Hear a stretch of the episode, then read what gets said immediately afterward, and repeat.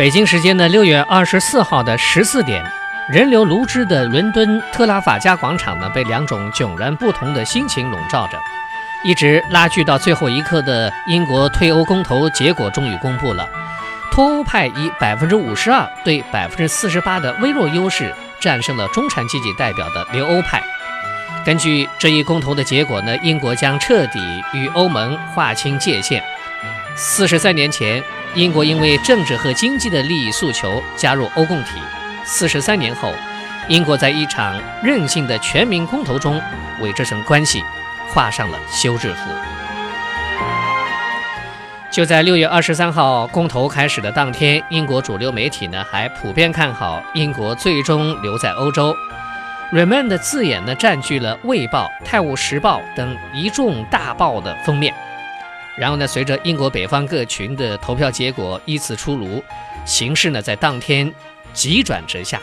就连 BBC 呢也一改口径，承认英国留欧可能已经无望。即便凯特王妃罕见的在个人的社交账号上高声疾呼，依然无法挽留留欧派的示威。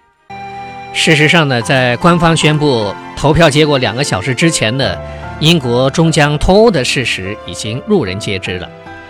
挖财投资副总监李佳指出，纵观英国与欧洲大陆联姻的这几十年，央格鲁萨克逊人从来就给人一种反骨宅的形象，既想利用欧洲大陆，又不想受制牵制。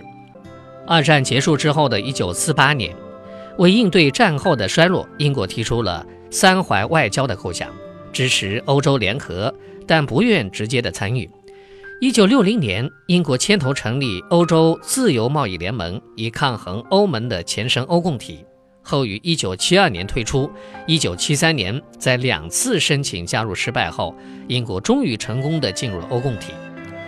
几十年后，即便欧共体已经成了欧盟，但英国并未加入申根协定，也不是欧元区的成员。总而言之，英国一向是欧盟后院的捣蛋鬼。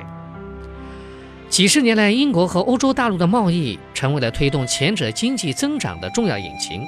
市场普遍认为，退欧之后，欧洲贸易环境将明显恶化，投资市场准入和投资条款的不确定性会限制双边资本流动，而且退欧并不会使英国人被挤占工作的现象好转，因为整体岗位可能减少。其实，英国人不该将欧盟移民拒之门外。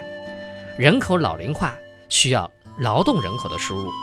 可以预期的是，英国经济将短期失速，央行将不得不推迟加息，甚至扩大资产购买规模应对过渡期。资本市场永远是最敏感的。英镑跌破1985年以来的新低，也许只是时间问题了。北京时间二十四号上午，英镑对人民币已经一举破九。对市场投资者，李佳建议，手里还有英镑、英股的，应该趁大跌之后获利盘回吐形成反弹的时候卖出。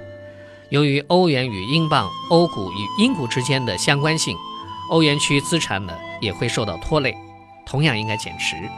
避险资产日元、美元、黄金会受益，但目前的。入场黄金为时较晚了。